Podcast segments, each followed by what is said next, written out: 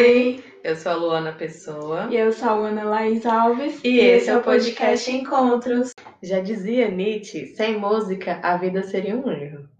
Tão antiga quanto a história da própria humanidade, a música representa uma das formas mais puras de expressão que as pessoas podem conhecer.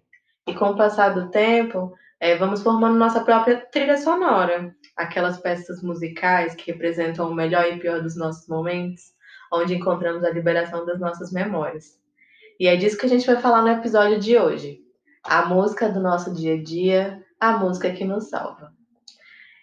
A música é uma força muito poderosa na vida das pessoas. Em praticamente tudo, há música, desde a infância, como cantigas de roda, músicas para aprendizagem e por aí vai. Uhum.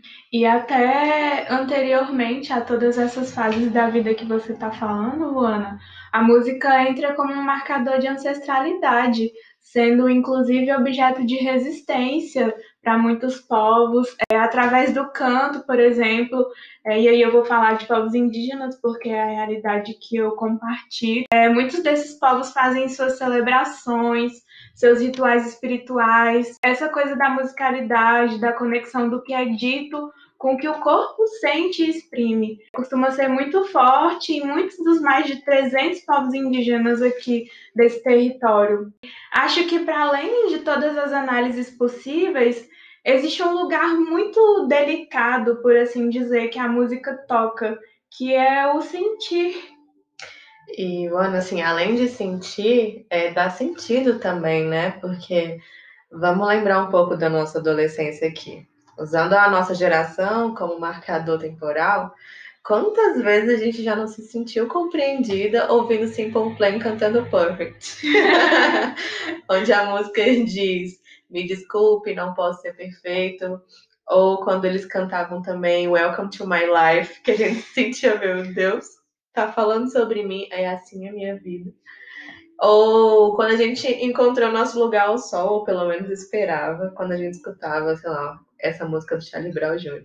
E aí você falou da adolescência, né? Talvez até um pouco lá da infância e tudo mais. Eu penso que são vários lugares que a música permite que a gente visite.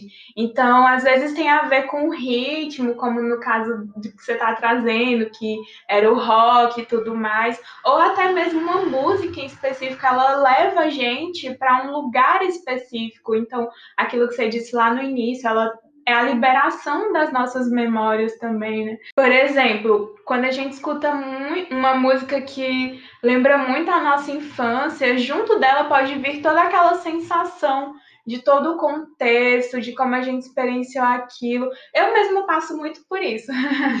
é, e eu acho que as pessoas que estão ouvindo aqui agora vão se identificar também. Então, é isso mesmo que você falou. A música, ela ilustra a nossa memória. Sim, assim, é, apesar de ter vivido um luto ok da, da morte do meu pai, quando eu escuto Simple Plan falando, é, tem uma música chamada Untitled. É como se eu voltasse para lá, é como se eu sentisse as mesmas coisas de antes, sabe, Wani? E você falando sobre memória me lembrou muito isso. Se eu escuto essa música, eu volto para lá, as, as, emoções voltam, sabe? E aí vem aquele choro infantil, uhum. sabe? Diferente de quando eu de quando eu escuto Rosa de Sarão, que eu lembro do mesmo fato, que é a, a música menos de um minuto, se eu não me engano. E já me lembra um luto adulto, sabe? Quando já eu superei, eu escuto, lembro, emociona, mas não vem aquela carga de um luto inicial, digamos assim. Uhum. E a gente também pode citar o nosso podcast, que foi. A gente andou fazendo um post lá. Por favor, gente, vai nos seguir. é... Arroba Encontros Podcast no Instagram. E no, pro nosso último episódio, a gente fez esse post e foi uma metáfora utilizada que diz a respeito de uma canção, que é a canção do Emicida, que encaixou muito bem e fez a gente sentir que agora estava completo, sabe? Aquele post. Uhum. Que até então a gente gostava do que estava apresentado, mas a gente sentia que faltava alguma coisa. Uhum. E aí, quando veio a música, a partir do nosso processo criativo, aí a gente pensou, Putz, é isso. Uhum. Era exatamente isso que estava faltando. Completou, encaixou. Uhum. E isso pode até casar mesmo com o episódio de referências, né? Porque a música ela não deixa de ser uma forte referência na nossa vida. E aí as pessoas que cantam também e tal. Então vai do micro pro macro, assim. É, desde como eu individualmente escuto e experiencio aquela música, até como isso toca milhares e milhares de pessoas, se a gente for pensar num contexto de show, por exemplo. São pessoas que estão ali, e aí cada pessoa escuta aquilo e subjetiva aquilo de uma forma na vida, mas é uma realidade comum, é uma música comum, é um gosto comum daquelas pessoas às vezes a letra até fala de, um, de uma dor coletiva, né? Então, uhum. quando a gente escuta uma música que está falando sobre problemas sociais, é uma dor coletiva e, claro, que a gente vai subjetivar de um jeito muito individual, né? É claro. Uhum. Acho que é pleonasmo até o que eu tô falando, mas toca, mexe. Uhum. E talvez a gente até encontre um lugar comum ali. Uhum. Total, é um manifesto, né? Uhum. Sim. Agora, pegando uma parte que a gente pode fazer uma crítica à sociedade como um todo, é porque, assim, eu gostaria muito de ter entrado em contato com músicas que falam mais sobre a nossa realidade. Eu citei, por exemplo, o Simple Plan, que vem de fora, né? uhum. né? É uma coisa que a gente importou. Eu gostaria muito de ter interagido com as referências daqui, sem ficar buscando coisas de lá né? Uhum. Sem ter um fácil acesso às coisas de lá. E um fácil acesso, eu lembro muito da infância, do Play TV, que era onde passavam os clipes, né? Uhum. Então, a referência vinha muito de fora. Apesar de eu ter citado o Charlie Brown, muita coisa que eu escutava era internacional. A gente é ensinado a renunciar à nossa própria cultura. Eu lembro muito da gente pensar que, ah, não gosto de música brasileira. Ah, que uhum. saco, né? Tipo, faz sentido. De não querer escutar mesmo, mas muito influenciada por isso, da gente valorizar essa cultura de fora e nunca a nossa. Uhum. E hoje a gente começa esse resgate, né? Uhum. Essa coisa colonial de que o que é dos Estados Unidos ou da Europa é melhor do que o que tem aqui. Então, mesmo quando a gente começa nesse resgate de, ah, beleza, agora eu vou escutar uma música brasileira, mas qual música, de qual música a gente está falando. Não é o forrozinho, calcinha preta. Ou, sei lá, Calypso, que é da minha terra, do Pará. Mas a gente está falando de uma coisa muito mais erudita, por assim dizer. E quando a gente estava falando lá sobre aquela coisa da coletividade, dali ter um espaço de manifesto, e a gente citou o rap, a gente pensando muito no nosso agora, porque agora, justamente como você falou, a gente tá nesse movimento de resgate, então esse é o tipo de, de música que a gente acessa no agora. Mas quando a gente era adolescente, quando a gente era criança, que estava começando a formar esses gostos, era justamente isso que acontecia. A gente era ensinado de que o que é de fora é muito melhor, que é isso que a gente tem que gostar. E a gente tinha orgulho desse lugar do diferentão, né, por assim dizer. Sim, e quando a gente começa a ter um pensamento crítico, ainda assim muito influenciado pela sociedade, não é nem assim, se não é o de fora que é bom, é o que tem aqui dentro, mas é muito de classe, tem que ser da elite, né? Uhum. Então, se eu for escutar uma bossa nova, tem que ser o Chico Buarque, tem que ser é, Caetano Veloso. Uhum. E às vezes numa linguagem não acessível para nós. Uhum.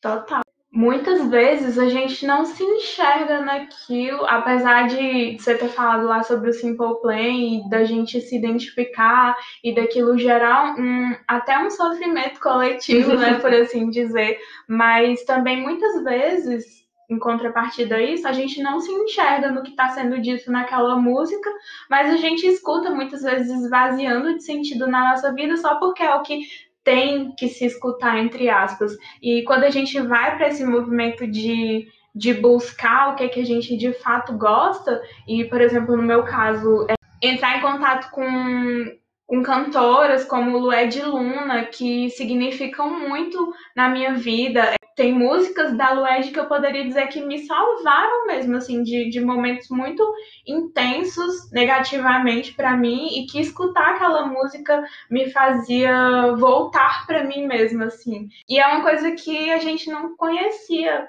até então, né? Hum, sim, demorou para poder ter essa identificação, enrolar essa identificação, às vezes, na, na figura daquela pessoa também. Porque quando vem de fora, é um povo branco rico. e a gente, a gente não se identifica muitas vezes na pessoa, né? Talvez na letra, no que ele está falando, no que ele está vendendo. Sim, né? Vai encaixar uma coisa ou outra, mas não entra ainda assim 100% na nossa realidade. Então, ficando adulta, né? Uhum. A gente começa a resgatar isso.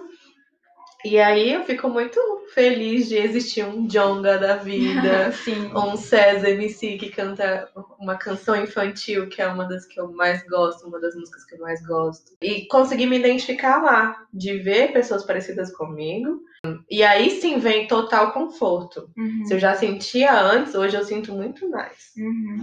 E até um, racionais mesmo, né? Uhum. Que era uma coisa que já existia quando a gente era pequena, sei lá, mas existia esse estigma. Então, por exemplo, quando eu era criança, é, eu ouvia que escutar racionais era coisa de bandido. E uhum. isso é sintoma de sociedade, porque marginaliza as pessoas da periferia e aí, até falando um pouco de saúde mental, não à toa, cada vez mais pesquisadores e pesquisadoras têm se interessado por estudos correlacionando música e saúde mental, ou muitos profissionais têm se interessado pelas potências terapêuticas delas.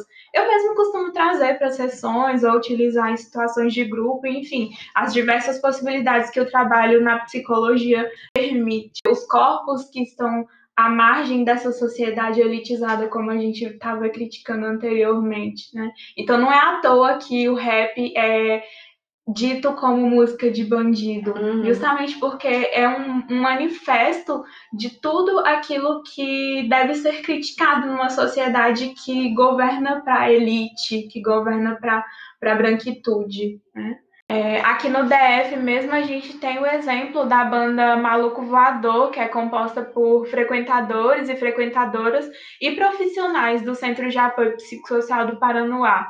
Enfim, já tem sido investida até mesmo pesquisa sobre essa banda, em que os principais dados que estão sendo encontrados até então é de que ela é promissora não só no sentido terapêutico da coisa, mas também como uma fonte importante de interação social mesmo dessas pessoas, né? Identificação. Sim, é, você falou de usar a música, né, na, nas sessões. E isso é muito importante, toca muito, é muito, é profundo, sabe? Quando a gente faz uma análise, quando a gente coloca aquele fone de ouvido e, e vamos escutar isso junto, vamos analisar isso junto.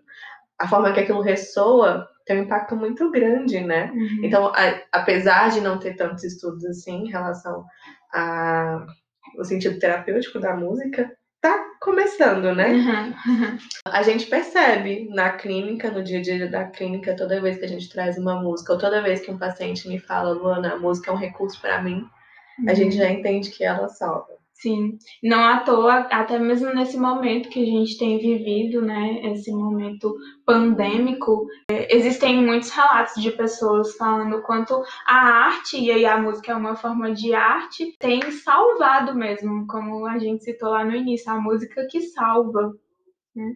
É, e isso porque a gente está trazendo aqui uma perspectiva de apenas amantes da música, pessoas que gostam de música e enxergam é, muita potência nela. Agora você imagina quem faz música. Exatamente. A ideia do episódio de hoje é para ser curto mesmo, é para gerar uma reflexão mais do que só uma apresentação de informações. Então, me diz aí, como que a música te toca?